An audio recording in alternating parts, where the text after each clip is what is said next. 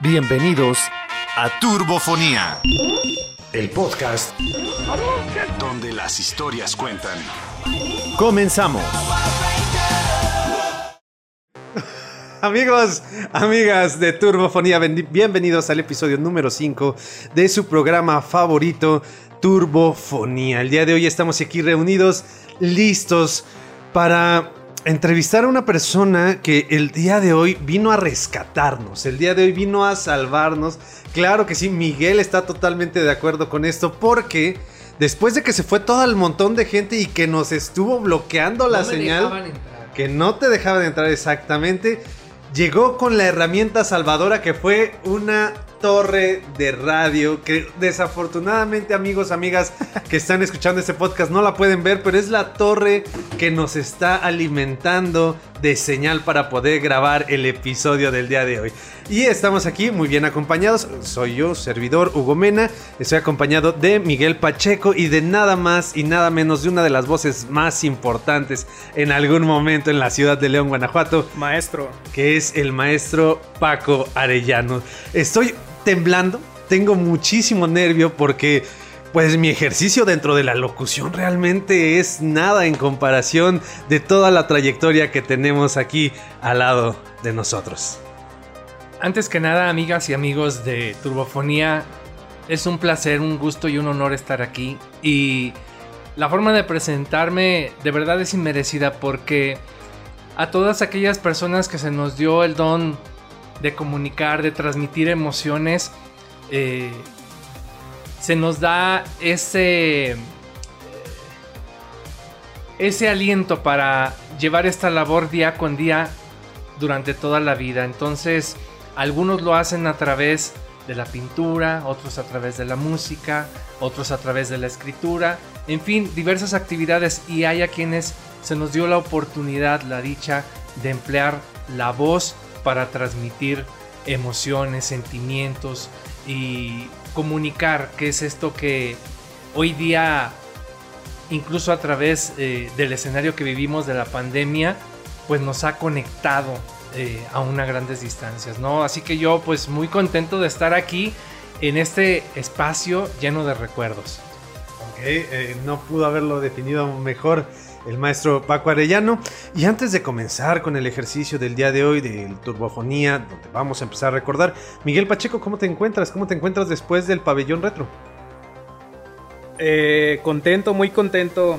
Cansado, siempre es pesado organizar este tipo de eventos, pero muy satisfecho con los resultados.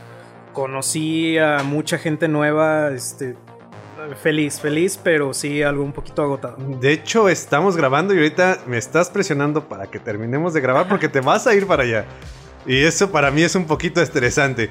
Pero bueno, no hay ningún problema. Te voy a ignorar porque tenemos una persona muy importante aquí al lado de nosotros. es 30 de julio, 30 de julio nos encontramos en el pabellón retro en estos momentos. Falta todavía un día más, pero contento. Vamos muy muy bien. Muy bien. Paco Arellano. Antes de eh, entrar de lleno, me gustaría que nos describieras eh, un día de Paco Arellano a sus ocho años. Bueno, sin duda nos vamos a remontar a una etapa que a todos nos gusta recordar, o a la mayoría, quiero pensarlo y sentirlo así, que nuestra infancia nos, nos deja muy marcados por aquellos recuerdos inolvidables, por las travesuras que hicimos, por los logros que tuvimos, por aquellos descubrimientos que, comenzamos a, tener en nuestra vida a través de nuestros sentidos, ¿no? En el caso de un servidor, bueno, yo les puedo platicar que eh, siempre he sido muy contemplativo y muy comunicativo. ¿A qué me refiero? Que cuando iba yo, eh, digamos, camino a algún mandado o, a la escuela o a casa después de visitar a algún amiguito, alguna amiguita, siempre me fijé en estos anuncios enormes que hay eh, fuera de los negocios, ¿no? Eh, farmacias, librerías, jugueterías, tiendas, etc. Y siempre me dio por darles lectura, ¿no? Por ejemplo, eh, aquí estoy viendo Super Nintendo Entertainment System, ¿no? Y yo lo hacía por imitación, porque mi madre, que ha sido padre y madre toda la vida y a quien le mando todo mi amor y todo mi agradecimiento, eh, siempre escuchó radio. Escuchaba radio todo el día y prácticamente durante la noche era, era su compañía y era nuestra compañía. Entonces había unas voces muy educadas, ustedes lo saben, había unas voces muy cuidadas y gente muy culta que hacía uso del micrófono. Y a mí me gustaba escuchar esas voces, me imaginaba cómo eran y cómo era ese, ese universo de, la radio, ¿no? Bueno, ¿cómo es posible que dentro de esa cajita con esos botones y que se conecta con ese hilo a la pared, eh, pueda haber tantas voces y música e historias, ¿no? Entonces, realmente te puedo decir, les puedo decir, amigas y amigos de Turbofonía, que la radio me formó, eh, junto con la educación de, mi madre y las experiencias con mi familia. Y un día de mi infancia era un día escuchando radio y haciendo radio de alguna manera. Eh, es como te lo puedo decir. Ah, antes de comenzar el programa del día de hoy, antes de comenzarlo, estábamos platicando acerca de eh, que hiciste una torre de radio en tu casa, ¿cierto? Sí. ¿Nos pudieras platicar esa anécdota, por favor? Sí, claro, bueno, pues ya que mencionaron al inicio lo de una torre de radio, estas que ustedes ven cuando van por la calle y que están pintadas por normatividad eh, con las con las eh, autoridades aeronáuticas, llevan color rojo y blanco. Eh, esto para que las aeronaves, junto con los focos que llevan, que son los focos rojos, intermitentes en su mayoría, puedan eh, advertir a, los pilotos que no pueden ir ahí tan bajo porque si no se van a estrellar. Bueno, cuando niño yo dije, bueno, pues voy a poner una estación de radio en mi cuarto. Qué padre tener una estación de radio. Y fui agarré, no sé si era una escoba, un mechudo usado de mi mamá y, y agarré el palo de ahí. Luego agarré una serie de estas que había antes, de los foquitos eran más grandes y había unas pastillas intermitentes que hacían que, los focos prendieran y apagaban. Ahora todo eso, bueno, pues que te digo, ahora son luces LED y, cada LED este, flashea y todo esto. Pero en aquel entonces era más, más complejo y más rudimentario. Entonces hice, eh, según yo puse una, una antena por fuera de la ventana de mi cuarto que estaba en el segundo piso de casa. Y a mí me maravillaba ver esos foquitos prendiendo y apagando en color rojo. Y yo decía, ya, ya tengo la antena. O sea, ya tengo la mitad de la estación de radio, ¿no? No sabiendo que en realidad las dos mitades más importantes de una estación de radio es la audiencia y quien está eh, frente al micrófono, ¿no? Entonces, bueno, eh, mi mamá con mucho acierto me regaló un tocadiscos usadito. Y mi mamá como escuchaba tanto radio, pues eh, participaba en programas que había y se ganaba un chorro de cosas. Se ganaba este canastos con despensas, se ganaba este discos por montones, acetatos eh, o vinilos, como se les conoce ahora. Y entonces me los daba y yo ponía los discos y presentaba la canción, terminaba la canción y despedía la canción. Y empecé, empezó algo muy importante, que esto sí me mueve mucho y la verdad es que hoy día me mueve a seguir haciendo comunicación, que es llevar mensajes propositivos, proactivos de cómo ser una mejor sociedad, cómo ser una mejor persona, cómo descubrirte a ti mismo, qué es lo que te gusta y para qué eres bueno, para qué eres buena, para qué estás hecho y que entonces una vez que tú te ves al espejo, te miras y te conoces, entonces te desarrolles y crezcas en eso que te gusta, porque es en lo que vas a ser mejor. Entonces, por eso yo me vi en el espejo cuando niño. Bueno, yo me vi, me vi en la radio. Ahora sí que me vi en la radio, ¿no? Eh, con la imaginación. Y, fue así como comenzó este largo camino lleno de experiencias y de anécdotas en la radio. ¿Y cómo fue que comenzaste ya a, a, trabajar en la radio? ¿Cómo fue que ya entraste a este mundo radiofónico? Sí, mira, no fue fácil. La verdad es que, eh, como luego dicen, echando a perder se aprende. y, puedo decirles que primero hice muchos intentos en casa. Este, no lo vayan a hacer ustedes, amiguitos y amiguitas.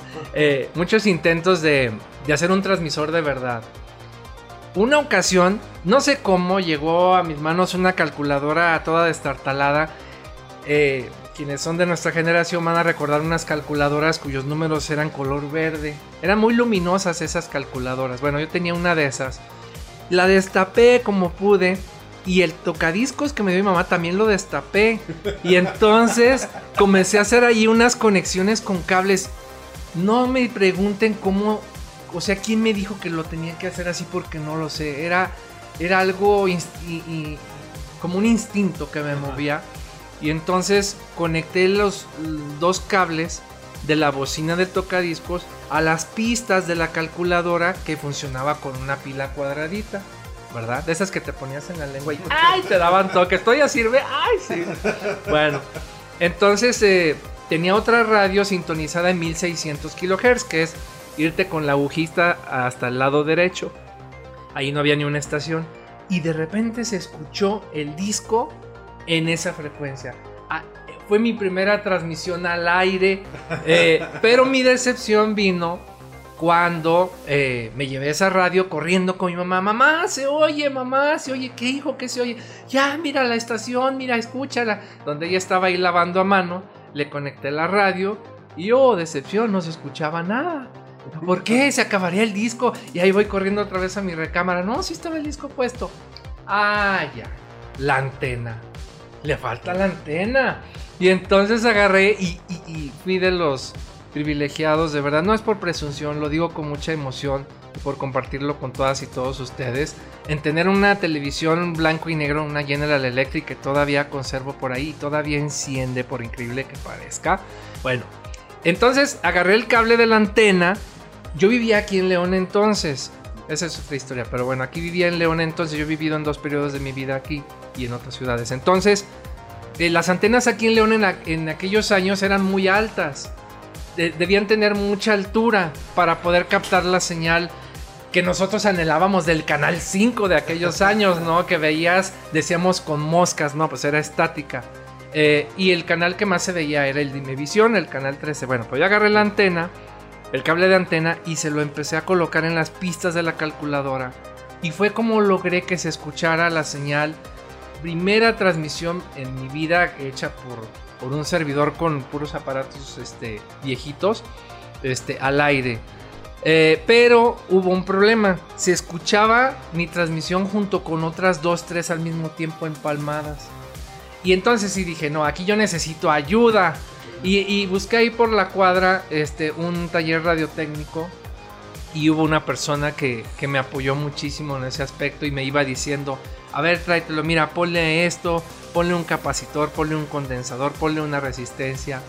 Este, ya saben, estos periféricos que había en los aparatos de antes, ahora todo se reduce a un circuito integrado, a un circuito MOS es impresionante. Nos hemos ido a la nanotecnología después de que aquello era como una refinería. Cuando se metían ustedes a ver detrás de la tele de bulbos, era como ver una refinería. Así tú que viviste en Salamanca. Bueno, pues. Ah, tú, tú, perdón. Sí. Este, te has de, has de recordar cómo, cómo es esa imagen. Bueno. Entonces, eh, hubo una evolución. De ahí hice un transmisor de FM eh, ya lo puedo decir ahora porque no pasa nada, no está al aire desde hace añísimos. En exclusiva para Turbofonía. en exclusiva para Turbofonía. Fue una estación que transmitía en FM, si mal no recuerdo, en el 106 MHz. No recuerdo ya la frecuencia, no había ni una estación de radio ahí. Este, y transmitía para la colonia Las Fuentes, Las Bugambilias, eh, los Gavilanes, se escuchaba hacia el Estadio León. Y cuando no transmitía y me veían en la calle, Paco, ¿qué no vas a transmitir ahora? No, voy a la biblioteca, voy a hacer una tarea. O me mandó mi mamá este, a traer unas cosas. No, hoy no va a haber transmisión. Entonces eh, hice después un transmisor de onda corta. La onda corta, ustedes seguramente lo saben, tiene esa mágica propiedad de propagarse por todo el mundo a través de de choques en la ionosfera, que es una de las capas que tiene el planeta Tierra, junto con la atmósfera, estratosfera, etcétera, que la, onda de radio sube eh, de manera inclinada, rebota y baja muy lejos. Entonces, de repente te pueden escuchar en otro país mediante un receptor de onda corta. Eh, pues ya mi madre vio, para responder tu pregunta, ¿hasta qué hora, verdad? ¿Hasta qué hora? Es que había una priori, entonces sí, había que... Eh, mi mamá con mucho acierto nuevamente me dice, ¿sabes qué? Te voy a llevar a una estación de radio de verdad, pues para que, pues si quieres tú allí aprender y todo. No me llevó a trabajar, o sea, eso es muy importante mencionarlo. Me llevó a conocer porque yo estudiaba entonces la secundaria y fuimos a un grupo de estaciones de radio que fueron la número uno por muchos años en los 80 posiblemente quienes vivieron aquí en León o, llevan en León alrededor de 30 años, 25 años, han de recordar Sonido 1390, RW o La Buena Onda, la, que también se llamó La Nueva Onda, y Radio Gallito que después cambió a La, Poderosa, que existe todavía. Eh, y allí le dijo al entonces gerente, señor Domingo Pérez Villarruel, en paz descanse, un jefazo, los mejores jefes que he tenido. Eh, le dijo, oiga, aquí le traigo a este muchacho bien inquieto que pues le gusta mucho la radio. Y, lo primero que me preguntó el señor Pérez, ¿estudias? Sí, estudié en la secundaria, ¿en cuál? En la Federal 3. Ah, mira, eres de los boleros. Le digo, sí, nos decían los boleros por el, uniforme que traíamos. Usábamos una corbata verde que ni se veía porque era el mismo color del resto del uniforme. Y el uniforme era, la verdad, muy feito, pero bueno, este, había que usarlo. Y nos decían boleros porque, pues, se decía que la corbata parecía aquel paño para, para bolear, ¿no? Bueno, entonces, este, así fue mi ingreso a la radio y muy pronto me ofrecieron este hacerme operador de una estación de radio y fue muy padre. Para que la gente entienda, eh, operador de radio, ¿qué es lo que hace el operador? Mira, en aquel entonces, pues todo era prácticamente artesanal, porque había tornamesas, tocadiscos, había dos, tocaban discos de 33 revoluciones por minuto o de 45 que eran más pequeños eso era el RPM, revoluciones por minuto, pues significa. Eh, había máquinas de carrete abierto, de estas cintas que luego se suelen ver en películas retro, este, de espionaje y todo eso. Estas cintas de 1200 pies o, carretes o mm, rollitos más pequeños y rollos más grandes. Había unas llamadas cartucheras que les voy a platicar algo bien curioso. Esas se calentaban tremendo. Eran, eran aparatos pues muy de uso rudo, porque llevaban prendidos en aquel entonces las estaciones de radio no transmitían las 24 horas, pero sí eran 12 horas o más continuas al día. Y ahí podías calentarte tu sándwich. La ponías encima de la cartuchera y ahí, ahí se, se te calentaba el lunch. Bueno, entonces el operador nos encargábamos de operar ese equipo, de poner la música, de poner los comerciales, de abrir el micrófono. No quiere decir abrirlo de agarrar un desarmador y desármalo, sino que tenías una llave con un foquito rojo que advertía a la gente que estaba por ahí de visita o a los mismos compañeros, compañeras de ahí, este, que el micrófono estaba abierto y por lo cual había que guardar silencio porque el locutor pues iba a tomar la palabra, ¿no? Eh, eso es lo que hacía uno como operador realmente mantenía viva la estación a través de eh, ir preparando el corte comercial, que en aquel entonces no se debían empalmar comerciales de competencia. Eh, ¿Quién se acuerda de la tienda Blanco? Nadie de aquí, pero bueno. Blanco abarata la vida.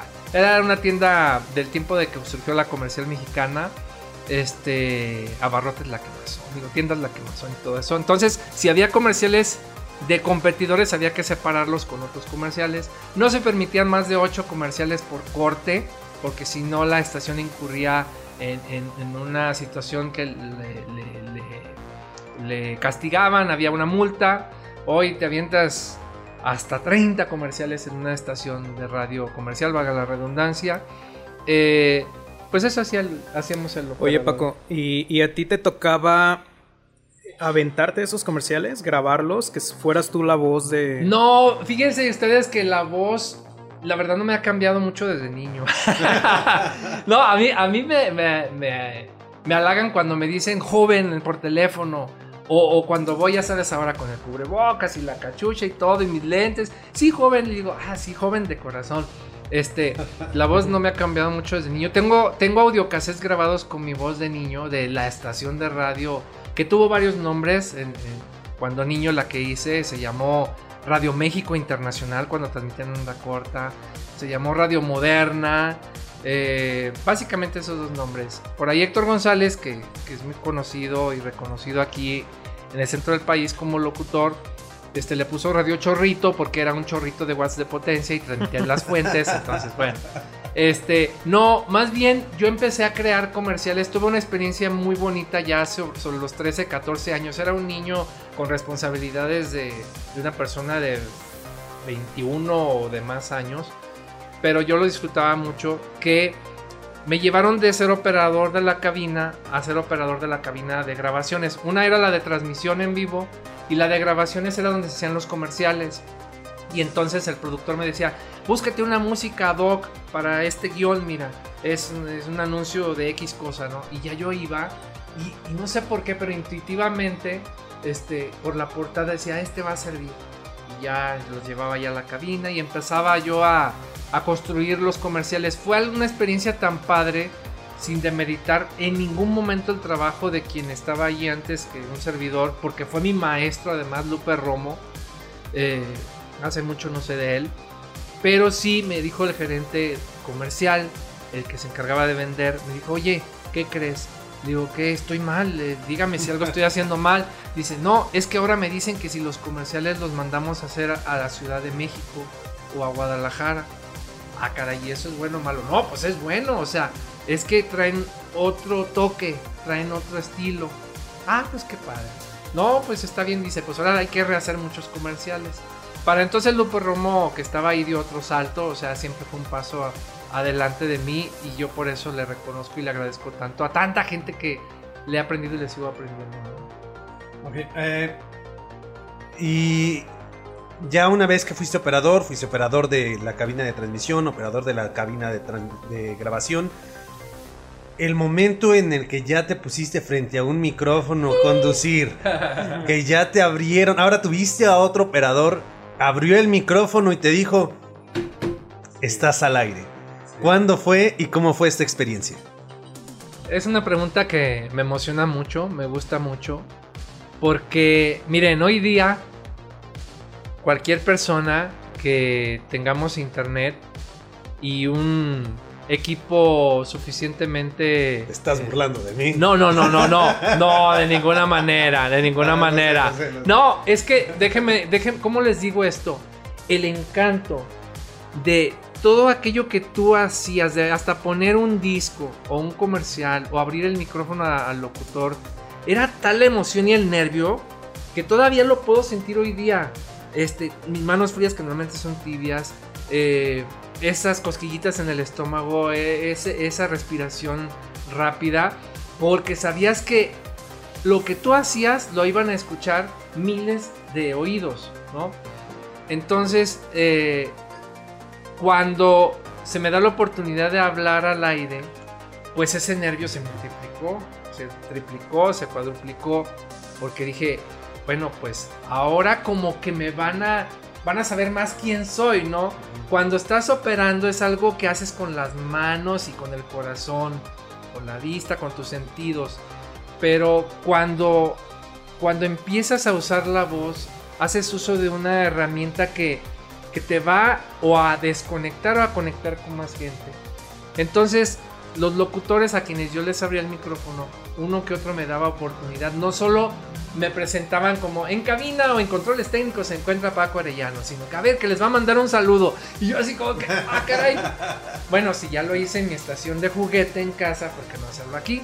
Y entonces, pues sí, era así entre nervios y todo. Eh, ¿Qué tal amigos, amigas de RW Sonido 1390? Estoy adelgazando más la voz.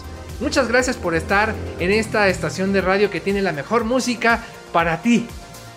así, con las manos así, ya, ya, ya, no, ya ya Poncho, ya Luis González. Este, pero después, bueno, dije, pues voy a voy a hacer uso de mi voz. Me gusta, me gusta esto de por eso de ahí viene lo del locutor emotivo. Mira, hay quien acertadísimo. no, gracias. Eh, hay quien me dice que soy demasiado emocional. La verdad es que así soy.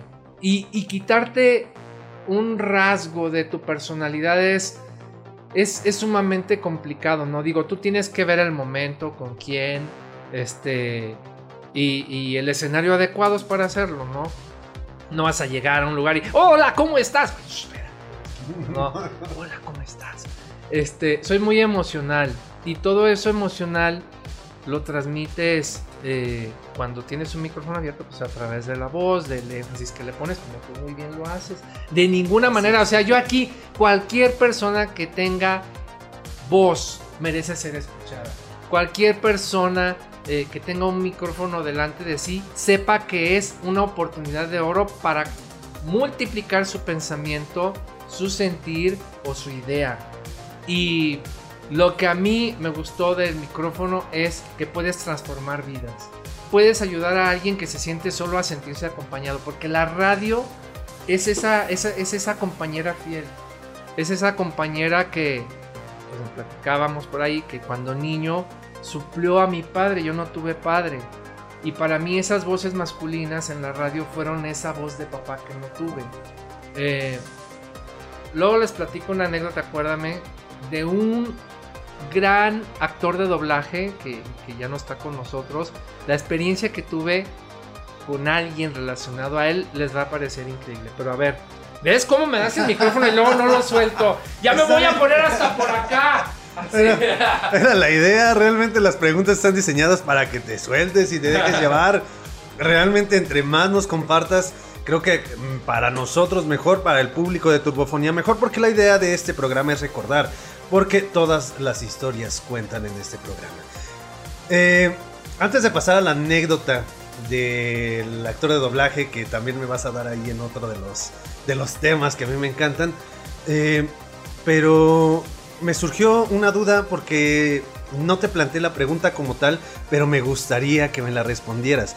Eh, esta primera ocasión que te abren el micrófono, que ya, ya, ya describiste cómo te sentiste, pero ¿Fue programa tuyo o entraste a suplir a un locutor? Y después, ¿cómo tuviste tu programa? Ah, ok, bueno, no, yo estaba eh, como operador de cabina y el operador, de hecho, teníamos, eh, pues, eh, como regla el, mantener en silencio la cabina en tanto el locutor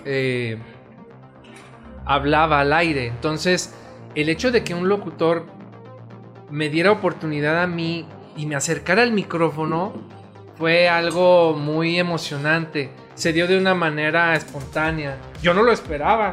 O sea, sí, sí el crédito siempre se sintió bonito de en controles técnicos Paco Arellano. Ah, eh, aquí estoy, mamá, aquí estoy trabajando, ¿no? Sí, este, en aquellos años.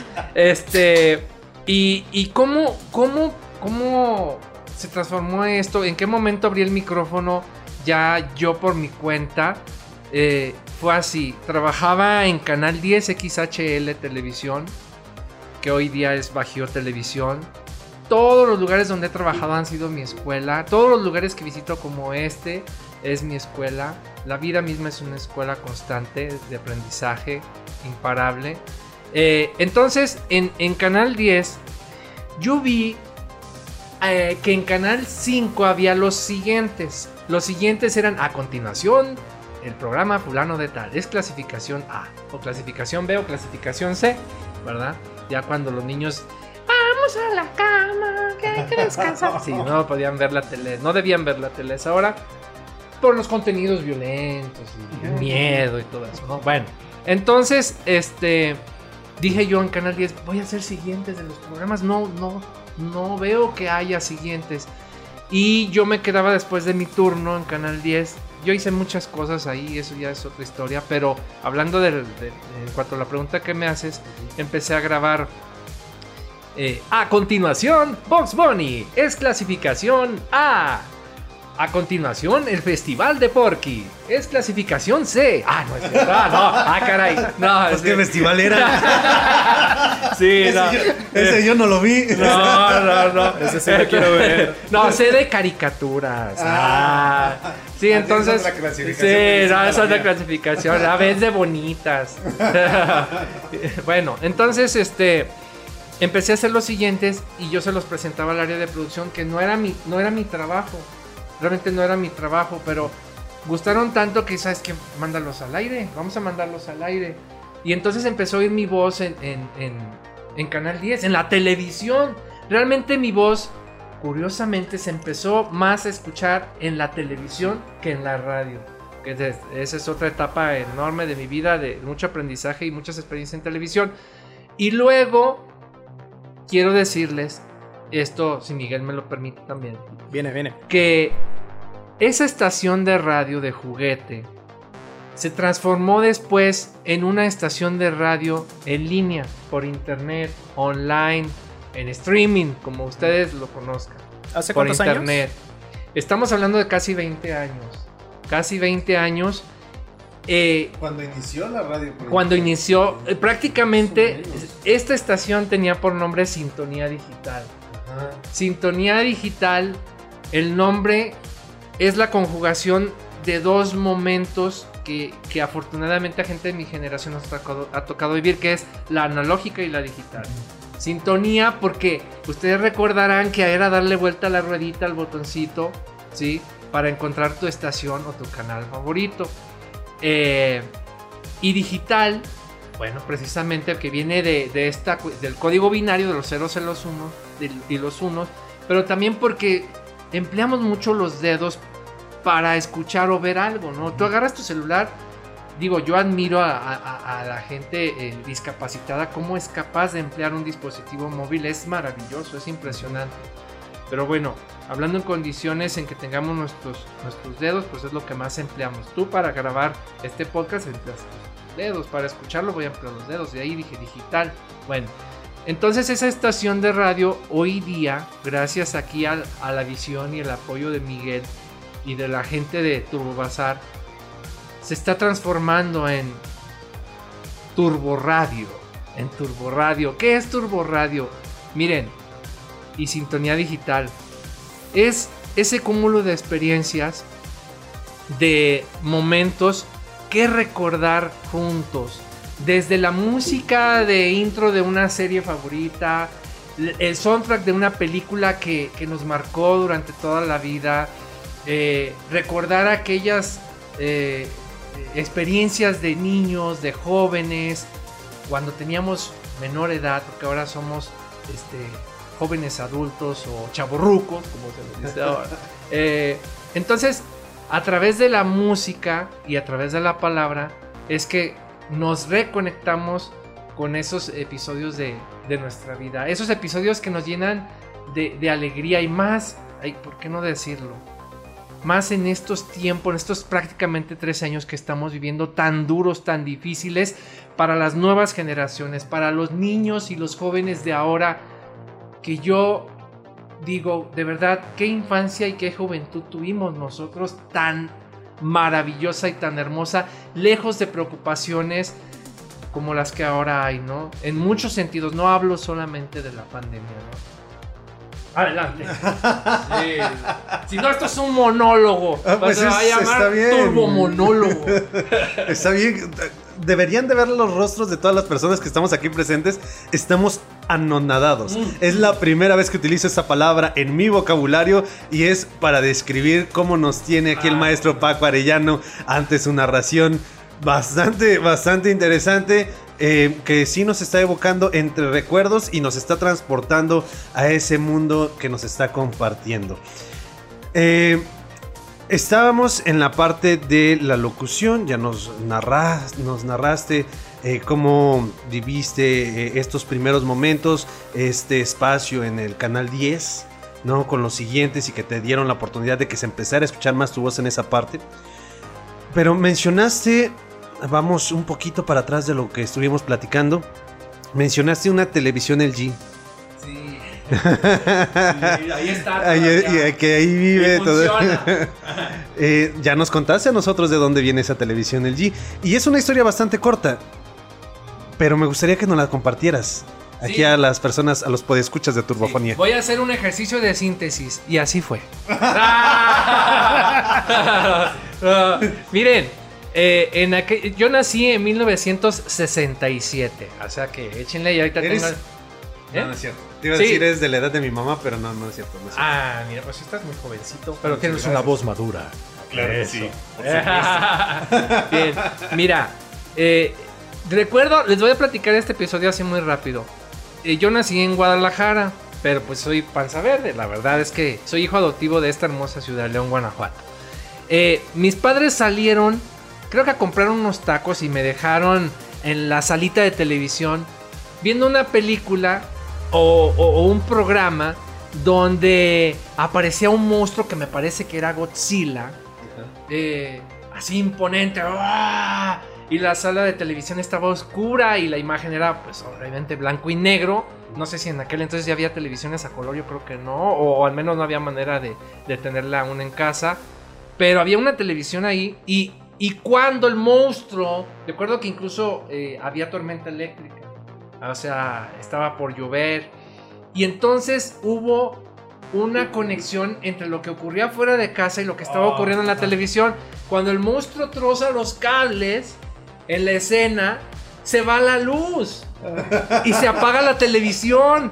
Y entonces yo me horroricé, o sea, dije, empecé a llorar, ¿no? Y me asomaba por la ventana a ver que llegaran mis papás, ¿no? Pues llegaron mis papás, la luz no sé a qué hora llegó, pero llegaron. Bueno, esa fue la primera experiencia impactante con la televisión. Eh, esa televisión, no sé si era la misma, yo supongo que sí, esta, la LG, la General Electric.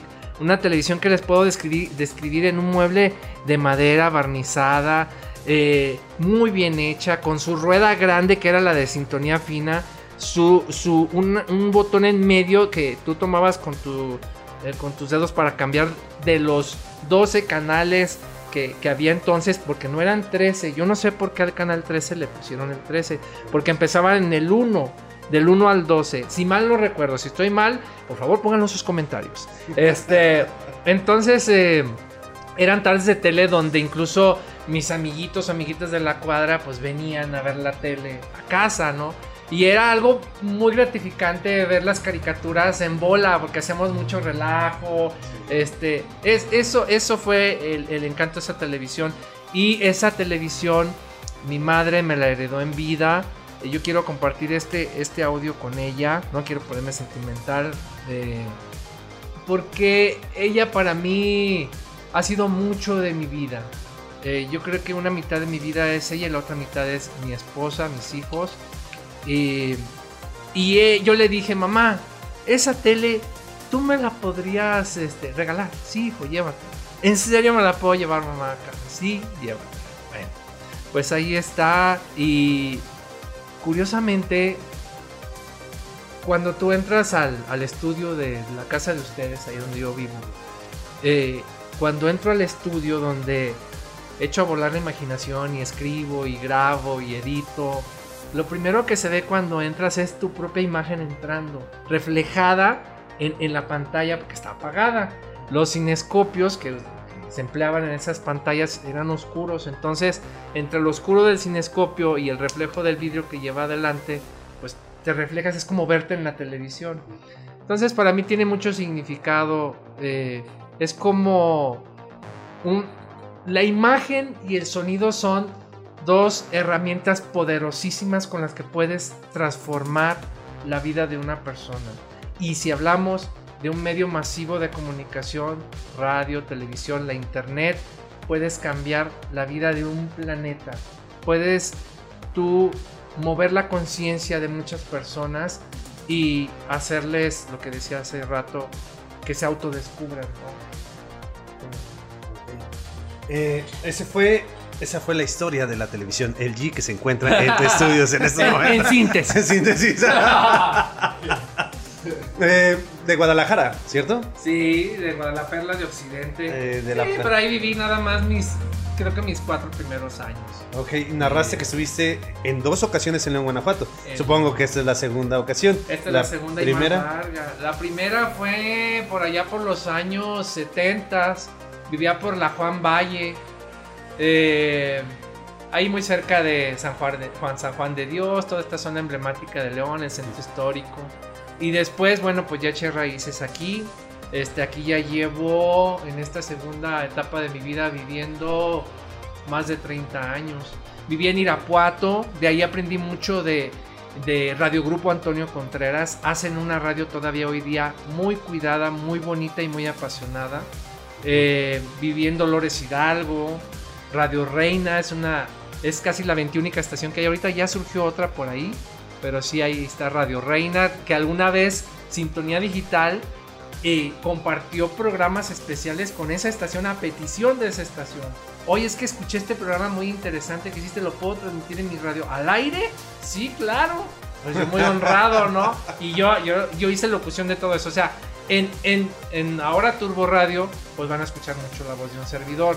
Aunque obviamente lo que más me ha dejado satisfacción es descubrir voces maravillosas. Voces tanto de locutoras y locutores hermosas, de gente muy bien formada, de gente muy culta, de gente que le apasiona este, emplear muy bien su voz para transmitir emociones o conocimiento.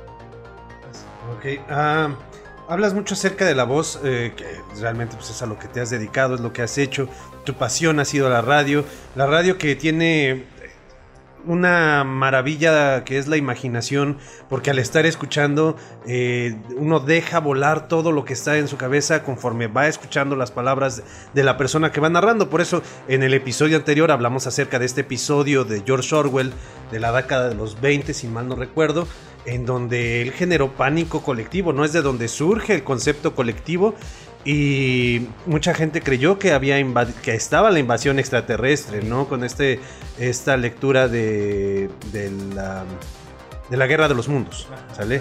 Que fue eh, escrito por George de H.G. Wells, exactamente. Eh, antes, ya estamos en los últimos minutos. Esto se fue volando y sin problemas, gracias a la torre de, de radio que tenemos aquí presente que nos está alimentando de, energía aquí y que está evitando que todas las personas que ya se están arremolinando acá afuera de nosotros. ya están ahí Sí, ya están los fans esperando, ya están arremolinándose ahí, pero estamos alcanzando a contenerlos gracias a esta torre de transmisión que tenemos aquí al lado de nosotros, que espero que aparezca en redes sociales. Ahí, aquí estoy comprometiendo a Miguel a que salga en redes sociales. Nos hablaste acerca de que tienes una anécdota con un actor de doblaje en paz descanse. Ah, sí, como no, bueno. Miren, eh, llevaba por nombre Agustín López Zavala. Él eh, fue un eh, gran actor de doblaje, como muchos y muchas actrices y actores de doblaje tenemos en México. El nivel del doblaje en México es de los más altos a nivel mundial y en Latinoamérica muy reconocido. Agustín, el señor Agustín López Zavala, doblaba la voz del Dr. Carl Sagan en la serie Cosmos. Bueno, fue una serie que me marcó mucho. Es una serie de un divulgador eh, científico, astrónomo, el Dr. Carl Sagan. Y también él hizo la voz de, por ejemplo, la intro del hombre nuclear, el Six Millions Dollar Man, ¿no? En, inglés. Eh, y, y, de muchos, muchas otras series en donde su voz tan educada y tan, tan única este, llegó a penetrar hasta el alma a la, audiencia, ¿no? Entonces, bueno, una ocasión yo necesitaba eh, una voz muy, muy especial para un proyecto en video, un proyecto audiovisual. Y conseguí un, número telefónico celular, esto ya fue ahí por los años 2000 y cacho.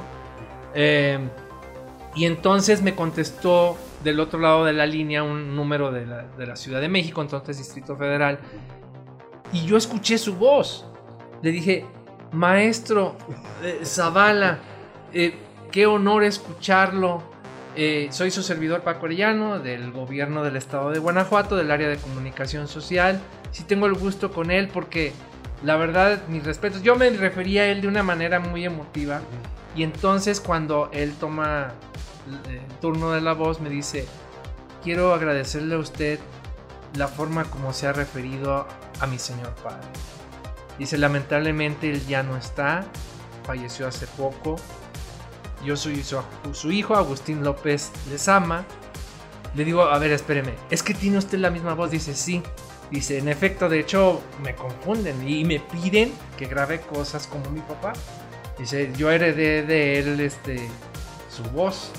Digo, es que es, maravilloso. Entonces, incluso él, eh, Agustín López eh, Lezama, Agustín López hijo, me tomó tanto afecto y a, Sintonía Digital entonces que me dijo, tú mándame guiones, yo te voy a grabar lo que tú quieras. Este, pero aparte no me cobraba, o sea, porque sabía que pues la estación no lucraba y, aparte pues se entusiasmó mucho con, con, la estación y el proyecto. Y, y tener la voz de él en un proyecto que creció y que nació conmigo, nació y creció conmigo, pues, es un privilegio, ¿no? Eh, pero lo, lo, curioso pues del caso fue que yo, yo sentí que hablaba con, con, con, el papá y hablaba con el hijo y de ahí surgió una amistad muy bonita y varios proyectos y hay muchas eh, entrevistas y muchos mm, audiobiografías, llamémosle así, de varios actores y actrices de doblaje eh, mexicanos que luego les vamos a compartir ahí en, en Turbo Radio. Ah, ok, hay, hay, contenido grabado de personas de. Sí, claro. doblaje, actores del doblaje. Sí, sí, ellos platican su historia y empiezan a hacer voces de, los personajes. Oye, oye, oye, Paco, mencionas mucho Turbo Radio, pero ¿dónde lo escuchamos? ¡Ah, claro! Para escuchar tu borrada. Para escuchar tu. Toma dos, tres, dos. No, está muy fácil, amigas y amigos de Turbofonía, porque son hermanitos, Turbofonía y Turbo Radio y Turbo Bazar. Y todos los turbos que nos falten, ¿verdad? Turbofonía es el hermano pequeño que está en el iPod. Ah. muy bien, miren, es muy sencillo. Eh, necesitamos tener internet. Eso, eso es importante. Eso, eso es. Para, para escuchar eh, turbo, turbo radio necesitamos internet y podemos tener los datos móviles cuando andemos fuera de la oficina, de la casa. Dato importante, este tipo de audio no, no gasta mucho internet. No, gasta muchos datos. Es no, así es, porque está en un formato comprimido, entonces no se preocupen ustedes que se les va a terminar el paquete que tengan contratado, no se preocupen. Claro, hay que aprovechar donde haya wifi, pues conectémonos al wifi del lugar para no emplear los datos y los datos dejarlos para, para cuando andemos fuera, ¿no? Entonces, eh, bajan ustedes quienes tienen dispositivo móvil o celular con, eh, con tecnología Android entran a la tienda Play Store, de donde bajan las aplicaciones, y ahí le ponen en la lupa, en el buscador le ponen Turbo Radio, y ahí va a aparecer hasta el logotipo así bien bonito, le dan ahí, lo descargan. Lo descargan y lo padre de esta aplicación, aparte de por supuesto disfrutar de la programación de Turbo Radio, ante Sintonía Digital, con una selección musical que ha costado años y años de esfuerzo, de verdad, se los digo de corazón, en verdad, ahí está, ya traes la aplicación, muy bien, ¿eh? Bueno, entonces ahí le está dando en el play y no se escucha nada, no, así, claro que sí se va a escuchar, ahí está, desde poquito, escuchen ustedes. Oh, qué balada tan romántica. Bueno, van a escuchar baladas, van a escuchar pop, van a escuchar rock en español, en inglés, eh, muchos géneros musicales que seguramente les van a reconectar con sus recuerdos y eh, lo pueden, pueden bajar la aplicación. También si están en casa o en la oficina con su computadora, entren a la página turbobazar.mx, ahí está el reproductor. Ahí ustedes scrollean, ya saben, se van un poquito abajo de la página y ahí está el reproductor, le dan clic al triangulito, al botón de play y ya se va a estar escuchando. De verdad nos va a dar mucho gusto entre más y más gente eh, disfrute de esta estación, pues nos ayuden a compartir y, sea más la gente que, disfrute de esta buena música, de esta alternativa, que no hay muchas de verdad en la radio actual porque están llenas de comerciales y de otras cosas.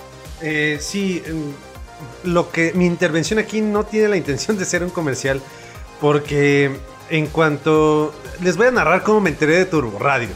Yo me enteré un día despertándome 7 de la mañana antes de clase y me. Denme un segundito, está sonando una alarma. Este. Me desperté temprano, vi que se había publicado de una red social, ya tenemos Turbobar Radio y dije, ay, llevamos tres programas de turbofonía y ya nos despidieron. Bueno, fue un placer. no, no, para nada. No, son hermanos. Complementos. y después, no, y ya después, eh, al poco tiempo, no pasaron ni 10 minutos, 20 minutos. Miguel ah. me mandó mensaje. Oye, Hugo, mira, está este proyecto nuevo, ¿qué te parece? Yo tengo años queriendo hacer una estación de radio por ah, internet. Ahorita pues platicamos de eso, exactamente. Porque es de todos. Porque, quiere, porque, o sea, mi intención es armar toda una parrilla de programación y todo eso. Entonces, ver cómo lo podemos trabajar. Y la descargué inmediatamente, la instalé. Y no les miento, si les gusta la música, es que no es música clásica. Bueno, es que si te gusta el rock, te gusta el rock clásico, ahí vas a encontrar rock clásico. Si te gusta música de los 60s, 70. Ahí es donde vas a encontrar esta música. Realmente es un viaje al recuerdo a través de la música con esta estación. Además con una fórmula muy arriesgada, miren. Hay quien dice, Ay, oye, eso es una ensalada. Bueno, ¿por qué una ensalada? Porque de repente puedes escuchar José José y de repente puedes escuchar a Barry Manilow. Entonces yo tras años y años de, de experiencias con la radio, eh, la gente me dijo, es que me gusta así, me gusta que esté variada, eh, no me gusta eh, o escuchar solo un género durante un tiempo y luego otro género durante un tiempo, me gusta que esté así porque ¿cuál seguirá? ¿Cuál se va a escuchar enseguida, no? Entonces eso está padre. Y mira, ya que traes la aplicación ah. de, Turbo Radio, eh, quiero decirte lo que hace ahora la tecnología. Porque tú puedes estarla escuchando, escuchan ahorita ahí. Por ejemplo, les va a poner un poquito ahí. Ahí, bueno. Entonces de repente yo puedo hacer esto desde mi dispositivo móvil, donde quiera que ande. ¿eh? A ver. Paco se está alejando del micrófono. Me estoy... Se para tres metros lejos de donde está Hugo, donde está el micrófono. Y no se conecta. Y no se puede conectar. Tenemos un problema de internet aquí. Este, bueno, la estación. es que desde el dispositivo móvil puedo yo intervenir en vivo. Ah, ya, ya, ya. Sí, sí, sí, sí, No, eh, tenemos una pequeña interferencia con es que algunas todo, ondas. Todo, está este, abocado ahorita a este, a este programa. Exactamente, sí, es, es, a donde a, lo que iba a mencionar. Eh, vale la pena, es como una playlist que de repente, no sé si han visto esos memes que dicen mis vecinos no saben si me estoy muriendo, no saben si estoy eh, despechado, no saben si quiero, estoy invocando al diablo o qué está pasando. Porque la música que estamos escuchando a través de Turbo Radio es una mezcla, pero es una mezcla bastante bien realizada en donde realmente vas a recordar con las canciones que vas a estar escuchando a lo largo de la programación de todo el día. Es bastante agradable.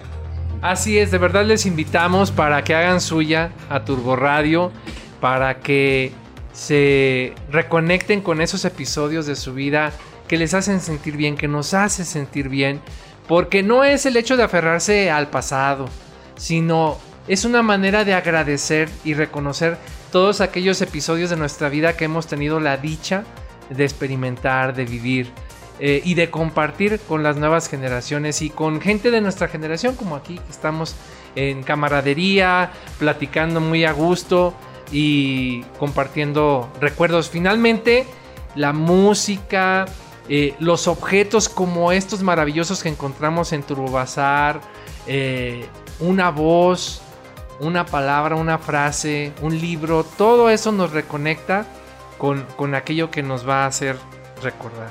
Eh, ya estamos en los últimos minutos. Y todavía nos queda muchísimo por hablar. Demasiado, sí. Sí, todavía tengo ahí algunas temas en el tintero, nada más hablamos del pasado, pero nos falta hablar de la actualidad de la radio, de tu trabajo, de lo que estás haciendo actualmente en la radio. Solamente hablamos de la primera etapa. Y todavía falta para hablar de lo que haces en Turbo, este, en el Turbo Bazar porque nada más hablamos de tu trabajo personal, pero no sabemos. Las personas que están escuchando aquí no saben qué haces en Turbo Bazar y se han de estar preguntando por qué tienen a este invitado ahí. Además de recordar, obviamente. Eh, me gustaría preguntarte cuál es tu función o qué es lo que haces dentro de Turbo Bazar. Funciones 6 y 8.30. no, no, no, esa función no. No, este, mira, yo, yo le agradezco de verdad aquí a Miguel que se encuentra al momento de, de grabar este podcast para todas y todos ustedes que me diera la oportunidad porque eh, sin duda yo estaba ávido de, compartir recuerdos y de eh, invitar a más gente eh, a que conozca este proyecto que no solamente es un tianguis o es un momento, realmente es, es un movimiento, yo lo llamaría así, es un exhorto a despertar en nuestro interior ese niño que todos tenemos dentro, ese joven impetuoso, imaginativo, creativo, eh, que eh, las circunstancias en las que vivimos actualmente, reitero, han adormecido o, lo tienen hecho a un lado. Entonces, bueno, en el caso de un servidor simplemente he sido un canal de comunicación para invitar a la gente a visitar Turbobazar, a eh, Hacer la voz de Turbo Bazar. Exacto. Sí, sí, sí, ni más ni menos. Bueno, a darle voz a Turbazar, para mí es un privilegio y un honor, la verdad. Eh, considero que todos, todos le damos voz a Turbazar a través de esa visita y de ese llevarse algún recuerdo de ahí. Aquel juguete que siempre quisimos tener de, de pequeños y que y por alguna razón no llegó a nuestras manos y que hoy día pues es posible gracias a proyectos como este.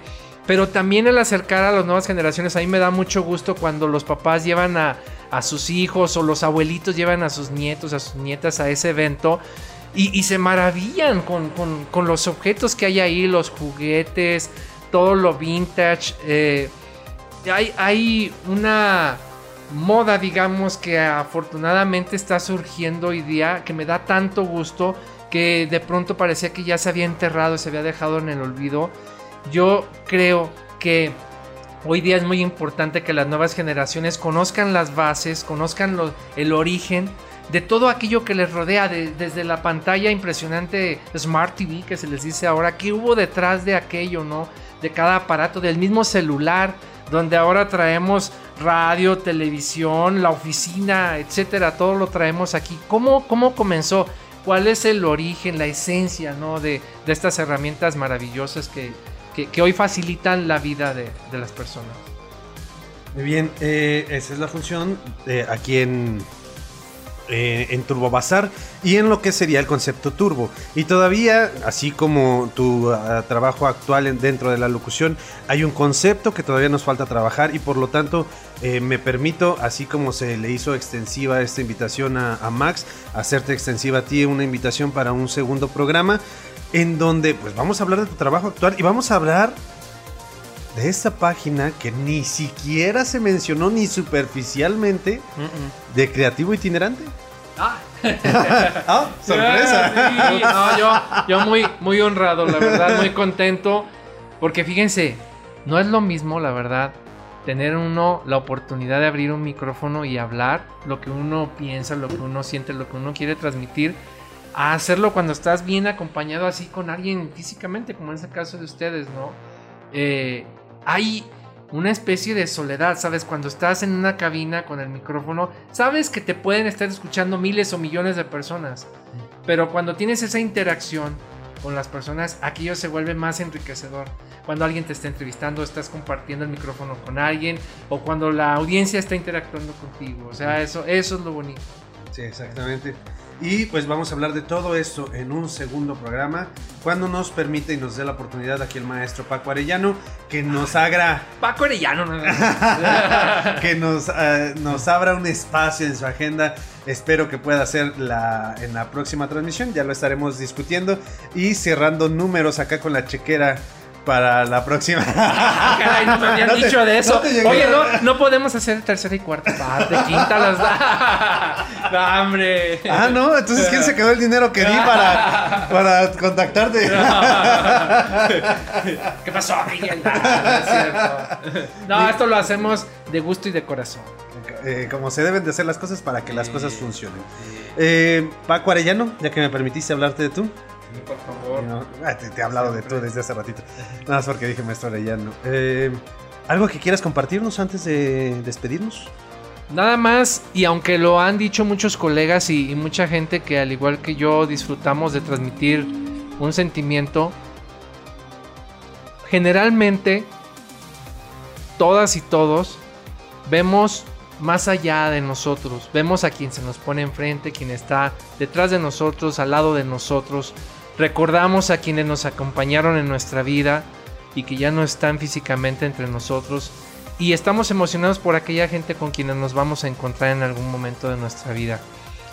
Yo les digo, hay que encontrarnos y reencontrarnos y conocernos a nosotros mismos.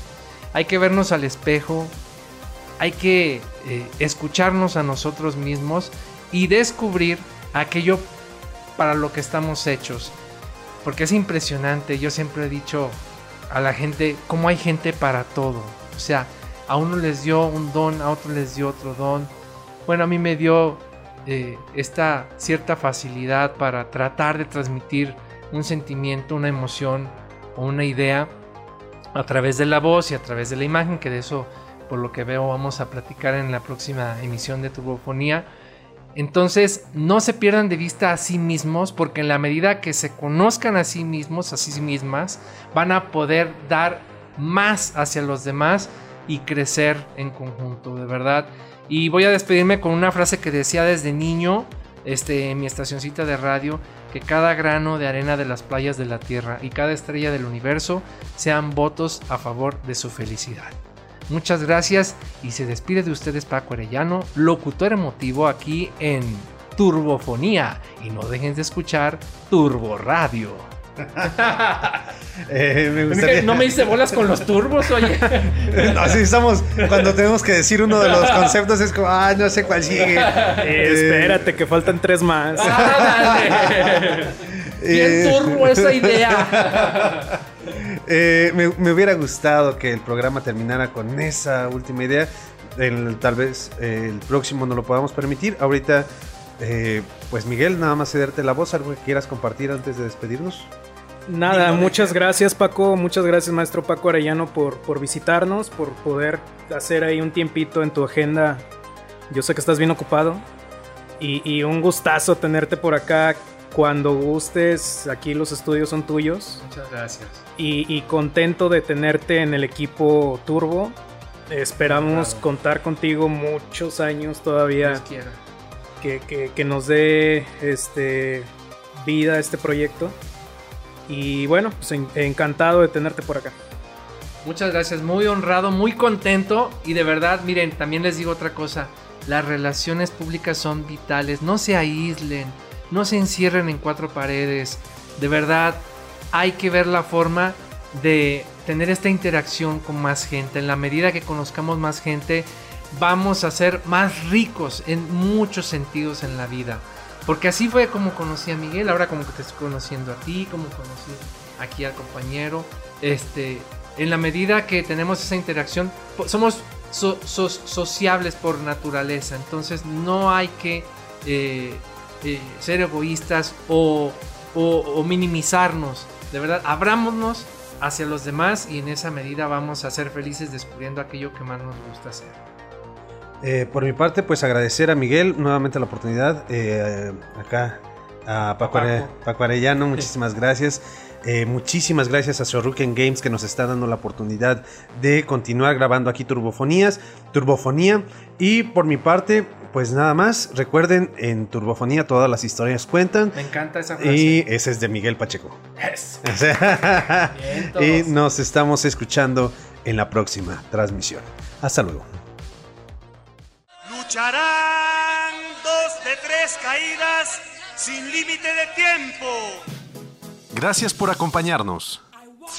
Te esperamos en la próxima emisión de Turbofonía, el lugar donde las historias cuentan.